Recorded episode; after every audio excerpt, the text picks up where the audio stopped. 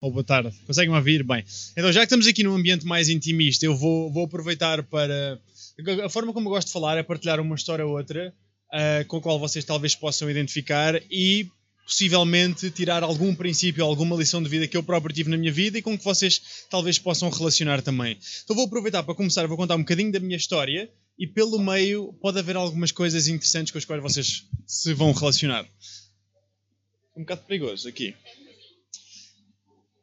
Então, eu, para quem não sabe, já agora, quem é que aqui já ouviu falar de mim, só para ter uma ideia? Ok, três pessoas, da mesma idade os três, espetacular, era uma brincadeira, podem se rir também. Então, o que é que nós queremos fazer aqui? Eu vou começar por contar um bocadinho da minha história, mas é bom saber quem é que não me conhece, porque assim consigo contar uma história melhor. Então, a minha jornada começa quando eu tinha 19 anos e não fazia a mínima ideia do que é que queria. Já agora, alguém aqui se identifica com isso, só para perceber se não sou o único ou se não era o único? Boa, várias de nós. Então eu não fazia ideia o que é que queria fazer e, e saí de ciências e fui para a faculdade e entrei em gestão na nova, cada assim por acaso. Entrei em gestão na nova e estou a jogar futebol num torneio que é o All Stars, não sei se já, já ouviram falar do All Stars ou não, mas estou a jogar futebol no torneio que é o All Stars. Pá, e há um dia em que me aparece um gajo que joga no Cascais e ele veio jogar pela nossa equipa porque nós precisávamos de um substituto. E ele veio jogar por nós, por nós e disse-me: pá, Fred, tu tens imenso jeito para ir à baliza. Eu acho que tu podias ser profissional. Porque eu era guarda-redes. Era guarda-redes como quem diz, eu jogava a bola com uns amigos, basicamente e era guarda-redes desde os que 15 anos, eu tinha 3 anos de experiência. E ele disse-me, mas acho que tu podias ser profissional. Então, espetáculo, é isto que eu vou ser, eu vou ser guarda-redes de futebol. Eu daqui a uns anos vou estar no Real Madrid. E criei esse sonho na minha cabeça. Agora, se esse sonho se ia tornar realidade ou não, provavelmente não, mas eu tinha esse sonho, o sonho que manda a vida, certo? E então, esse sonho começa e eu pergunto o que é que eu devo fazer a seguir. Ele diz, olha, falas com o Cascais, vais lá fazer umas captações, juntas-te e depois, quem sabe, podes um dia ser jogador mesmo profissional e fazer disto vida e receber. É o sonho de qualquer futebolista. E então, eu junto-me e vou ao Cascais, vou fazer as captações. Lembro-me perfeitamente de entrar no balneário, um ambiente super pesado, com malta muito mais velha que eu, eu ali meio a tremer, cheio de medo, o que é que eu estou aqui a fazer. Acabei por ficar e, eventualmente, liga-me o presidente do Cascais, passado umas semanas, a dizer: Olha, Fred, nós estamos aqui a montar pela primeira vez na nossa história uma equipa de futebol de praia. E eu gostava que tu viesses experimentar para ser nosso guarda-redes, porque nós temos um guarda-redes, mas ele não é assim nada de especial e nós gostávamos de ver se tu podias ser bom para isto. E eu tive ali um momento, ele liga-me, ele faz-me uma chamada e ele diz-me isto, e eu tenho ali um momento de será que sim, será que não? Nunca joguei futebol de praia, nem sequer sei quais é que são as regras de futebol de praia. Ah, mas bora, que se lixe, porque não? Why not? E atirei-me e fui e fui aos treinos de futebol de praia a ler as regras nos dias anteriores, porque nem sequer sabia como é que se chama o futebol de praia. A minha única experiência de futebol de praia tinha sido a ver, se calhar alguns de vocês já viram também, o Major e o Alan na RTP2 a jogar futebol de praia, de praia nos Mundiais de Espinho. Essa era a minha experiência.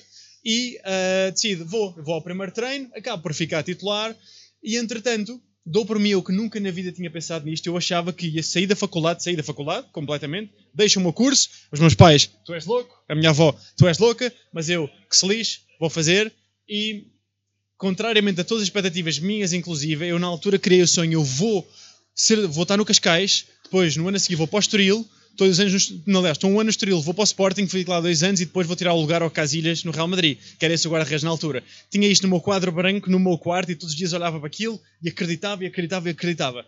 Junto-me ao futebol de praia, acabo por ficar a titular, estamos na fase de grupos, e estamos na fase de grupos, e o que é acontece? Perdemos o primeiro jogo, 7-1, levei 3 frangos, das piores experiências da minha vida, saio de lá completamente humilhado, humilhado comigo próprio, até por ter feito uma, pá, um jogo tão mau. Meu treinador liga-me a seguir a dizer, ele era paraguaio, a dizer, Fred, vai correr tudo bem, não sei o quê. E eu lá acreditei, segundo jogo ganhámos, terceiro jogo decisivo contra a equipa do Major, empatamos um igual, não sei se sabem quem é que é o Major, o melhor jogador do mundo de futebol de praia português, empatamos um igual, perdemos os penaltis, eu, pronto, é isto, olha, foi uma boa experiência, três jogos, fomos eliminados na fase de grupos, ficámos em terceiro do grupo, por isso agora futebol de praia há para o ano, porque futebol de praia é um torneio que há no verão apenas, há para o ano, vou voltar a jogar futebol.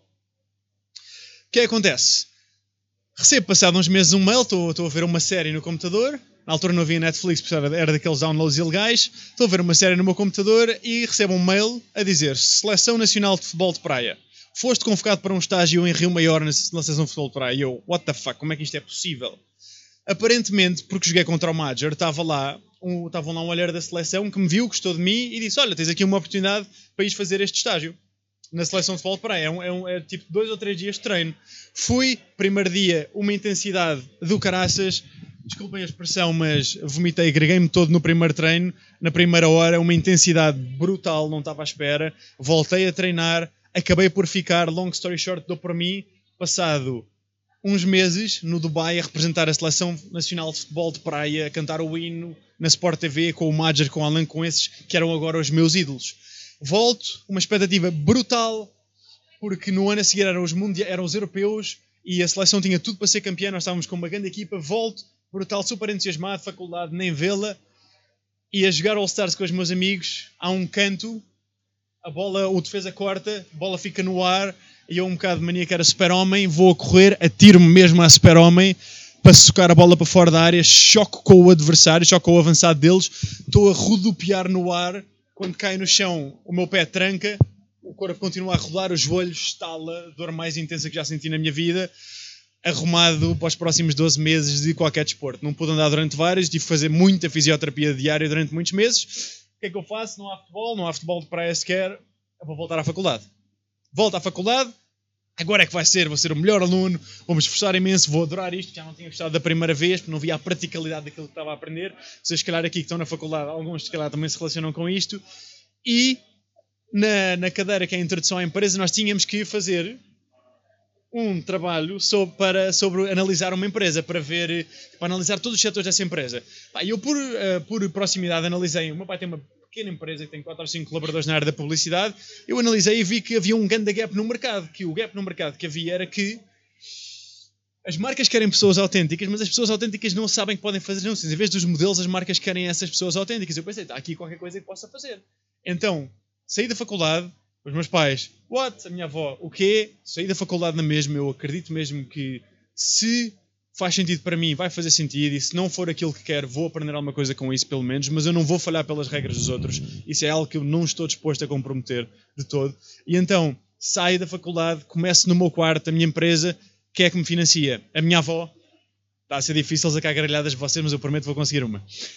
A minha avó, consegui, boa. A Duas, espetáculo. A minha avó financia-me, dá-me algum dinheiro para começar. Começo no meu quarto, nove meses a dormir no chão da sala. Nós somos basicamente uma agência de pessoas autênticas, colocam estas pessoas autênticas a trabalhar em publicidade. Começamos a crescer e eu dou por mim, saímos do, saímos do meu quarto, depois destes nove meses, vamos para o LX Factory, estamos a faturar, estamos com clientes, estamos a aparecer nas notícias. Brutal, e eu dou por mim miseravelmente infeliz.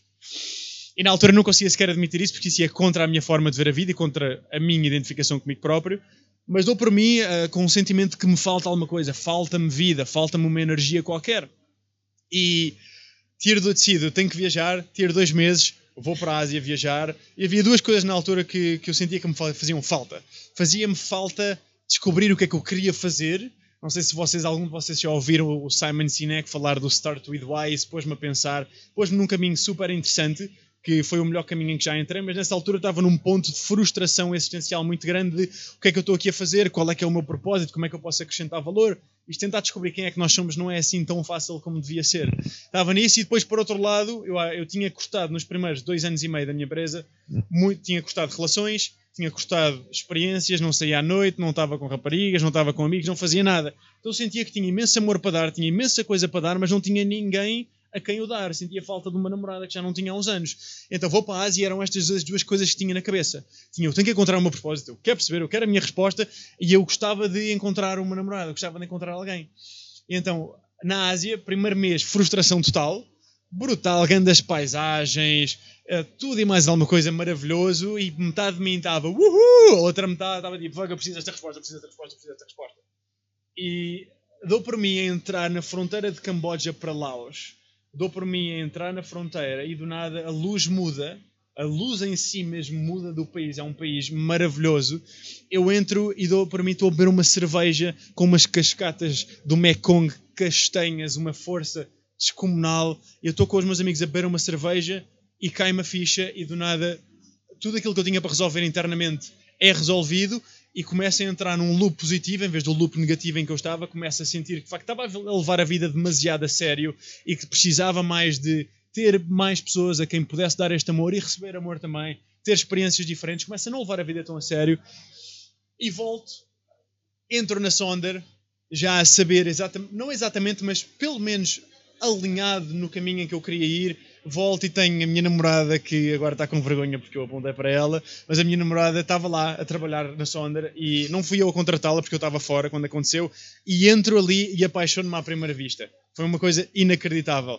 E passado uns, uns meses e anos, começa, continuo num período de reflexão e de facto realizo que o meu propósito é muito mais unir a humanidade e é muito mais ligado ao desenvolvimento pessoal e ajudar as pessoas a tirar o maior sumo possível da vida, ao ser a melhor versão delas próprias. E dou por mim, junto-me aos Global Shapers, por acaso, porque tenho o CEO da Uniplaces, o Miguel Santamaro, recomendou-me, almocei com ele, disse: Tu eras, eras giro para ser Shaper. Os Shapers são supostamente os futuros líderes dos 20 aos 30 do World Economic Forum. Junto-me aos Global Shapers, passado um mês, o Stefano Moraes, que foi o criador, ele vira-se para mim e diz: Olha, podes ir a Miami daqui a três semanas, representar Portugal, bora, que seja, vou conheço o príncipe, futuro rei da Noruega, surge lá uma ideia, foi um completo download, veio de algum lado, não sei, mas não veio de mim, de mim dentro, veio de algum lado. Surge uma ideia e neste momento o projeto a que eu me estou a dedicar, estou-me a dedicar a dois projetos. Um é mais, muito mais nisto do speaking e de conteúdo e de com aquilo que eu aprendi partilhar algumas lições. O outro é desenvolver um projeto que de alguma forma consiga ajudar ou acelerar a unir a humanidade. E eu digo isto tudo não para contar a minha história, mas porque daqui eu tiro um princípio interessante que não sei se vocês vão concordar ou não, também não espero que concordem, espero apenas que talvez reflitam sobre a vossa própria vida e sobre se isto vos aconteceu ou não.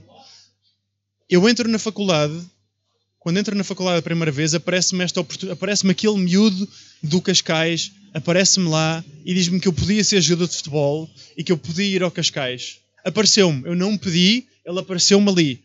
Eu tinha duas escolhas, dizer que sim ou que não. Disse que sim.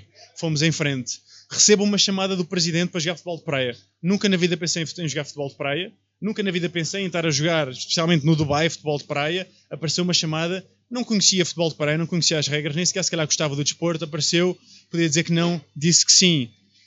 Lesione-me. Não pedi certeza. Na altura foi um momento de frustração enorme mas eu acredito que a vida dá aquilo, dá, nos dá a vida, aquilo que nós queremos e aquilo que nós precisamos, mesmo que na altura nós achemos que não é isso que nós queremos.